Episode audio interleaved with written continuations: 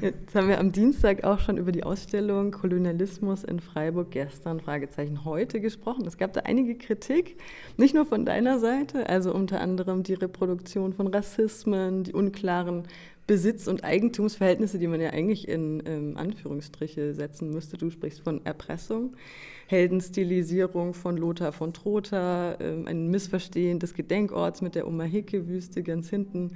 Und ähm, einige Leute sagen auch nach einem oberflächlichen Blick, sieht aus wie 1898, eine Kolonialausstellung. Ähm, es waren ja namibische Künstlerinnen involviert, aber für einen echten Perspektivwechsel, hast du gesagt, wäre, ähm, vielleicht, wäre es vielleicht gut gewesen, wenn Herkunftsgesellschaften alleine diese Ausstellung kuratiert hätten. Was sagst du, ist die Ausstellung nur für ein weißes Publikum da?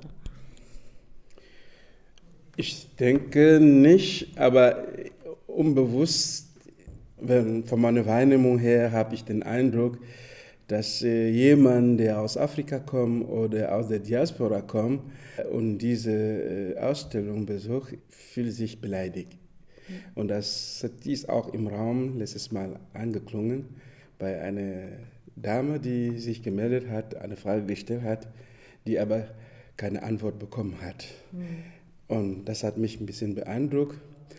Aber trotzdem kann man nicht alles so schwarz malen. Die Intention ist da, äh, der Wille ist da, aber es muss noch einiges gemacht werden. Wir wollen aus ethnologischen Museen machen, was sie ursprünglich nicht mehr war. Also von 189 auf Null bringen. Und das ist ein Prozess, der eigentlich Zeit brauchen wird. Man kann nicht von heute auf morgen denken, diejenigen, die gestern über Museen erzählt haben, wie die Kuratorin, ganz plötzlich so einen kontrapuntischen Diskurs äh, zustande bringen können. Ich glaube, das, ist, das wäre eine Illusion auch. Wie sieht denn dein Museum der Zukunft aus? Ich habe Diskussion irgendwie ein bisschen in den Raum geworfen. Museen, wenn sie jetzt sich ein neues Selbstverständnis äh, aufbauen wollen, dann müssen sie dreierlei Wege gehen. Zunächst mal müsste eigentlich das Programm überarbeitet werden. Für wen stelle ich aus? Wessen Geschichte erzähle ich? Aus welcher Perspektive und warum? Über welche Gegenstände rede ich und wem gehören diese Gegenstände? Wie gestalte ich das Setting, also die Szenografie? Was für welche Objekte möchte ich vorstellen? Sind das problematische äh, Gegenstände oder Subjekte. Ich hatte da an dem Projekt kritisiert, dass Kultobjekte, sakrale Objekte neben äh, Gebrauchsgegenständen da gestanden haben. Das ist eine Gewalt in sich.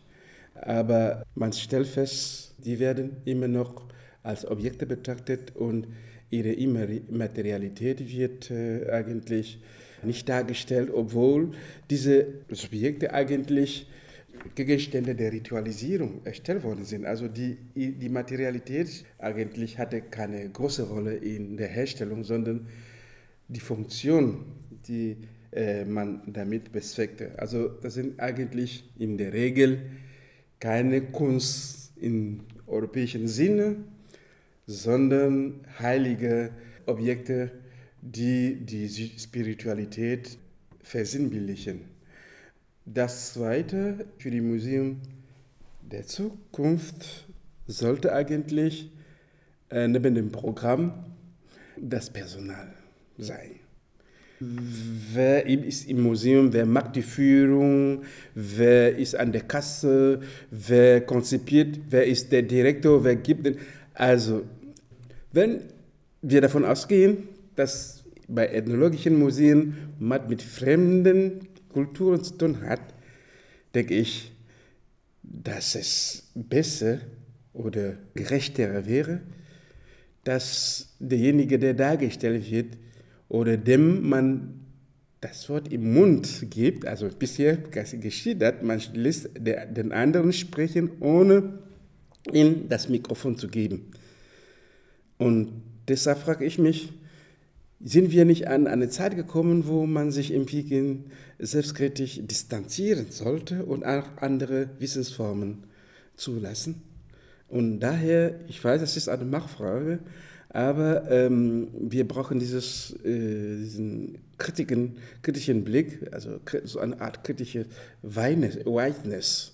Ähm, das Dritte ist eigentlich das Publikum. Museen sind entstanden als eine Aktivität von der Aristokratie und dem Besitzbürgertum. Von Kuriositäten, Kunstkammer, Kuriositätenkabinetten bis zum öffentlichen Museen. Also eigentlich äh, war das Ziel, das andere, das ganz andere darzustellen im Vergleich zum Selbst.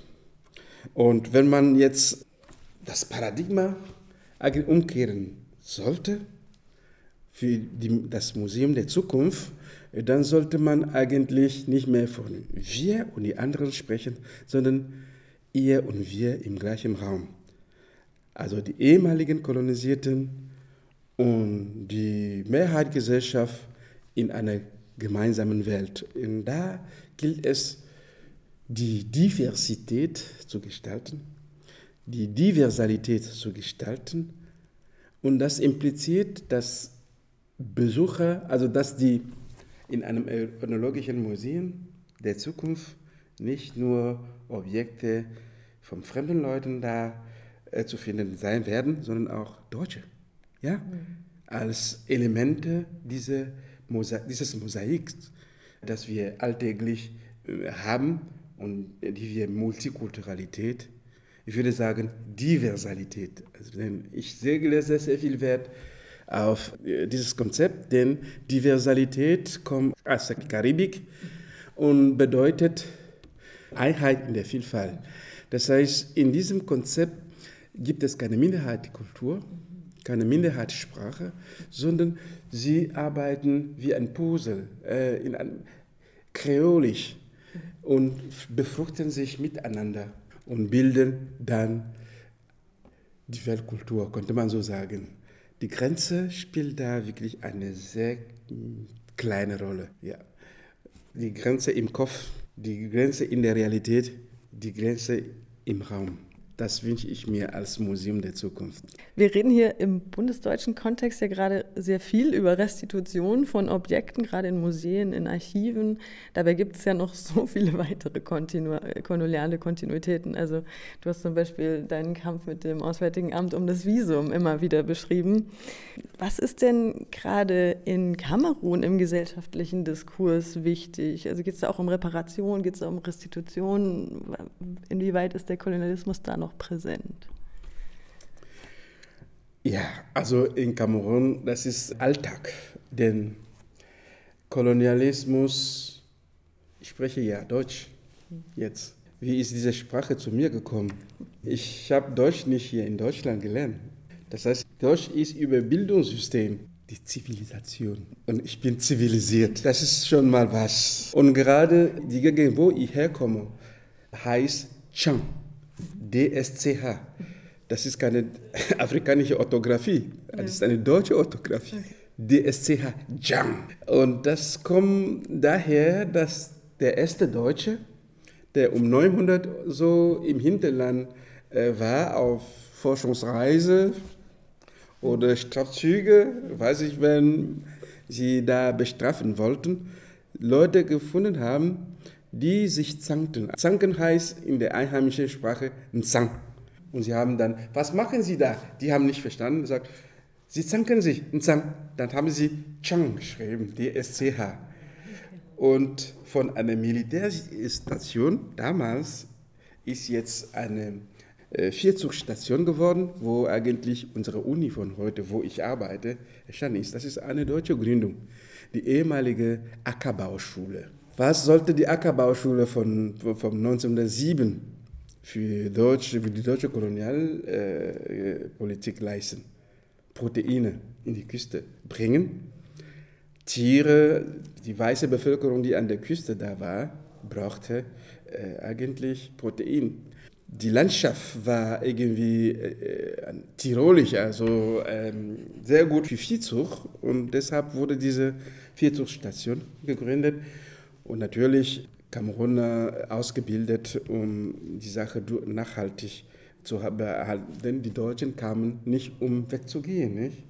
Sie haben wirklich strapazierfähige Sachen da hinterlassen, gute Straßen, das der Zivilisation von damals äh, entsprach, den Normen entsprach, sogar das Bessere von Deutschland, denn es geht um zeigen, was man drauf hat.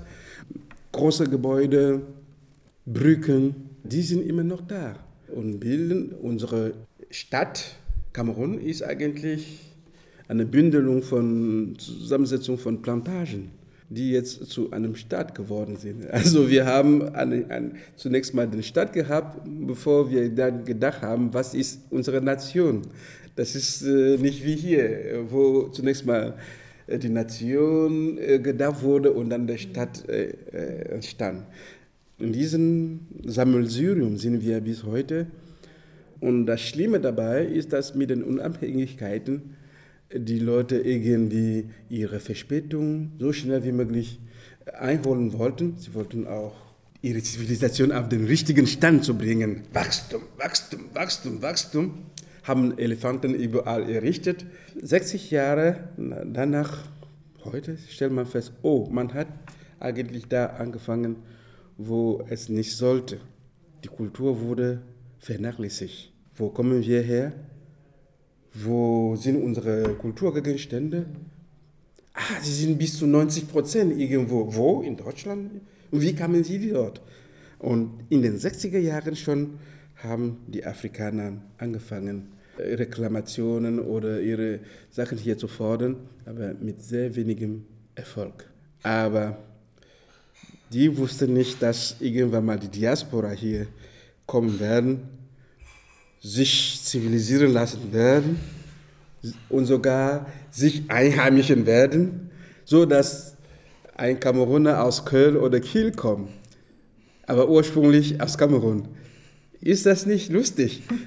Und deshalb ist Europa heute mit dieser Vergangenheit konfrontiert. Mhm. Daher die Restitution. Und ich denke, es gibt keinen Weg daran vorbei mhm. heute. Wir sind da. Es geht nicht mehr um die Vergangenheit. Die Leute, die das gemacht haben, leben nicht mehr. Aber es geht um die, unsere Gegenwart von heute und unsere Zukunft. Und die Zukunft unserer äh, Kinder. Und ich denke, ich bin genauso betroffen wie ein ehemaliger Kolonisierter, genauso wie Sie als die einen nennen man, nennen man Perpetrators. Es geht einfach darum, äh, die Farbe zu bekennen, also Verantwortung zu übernehmen für die Zukunft und neue Beziehungen zu pflegen, eine neue Ethik ja, der Zusammenarbeit. Ich denke, darin steckt die schöpferische Kraft für die Zukunft. Nicht nur Restitution als materielle äh, Zurückgabe, denn die menschlichen Überreste machen die Toten nicht wieder lebendig.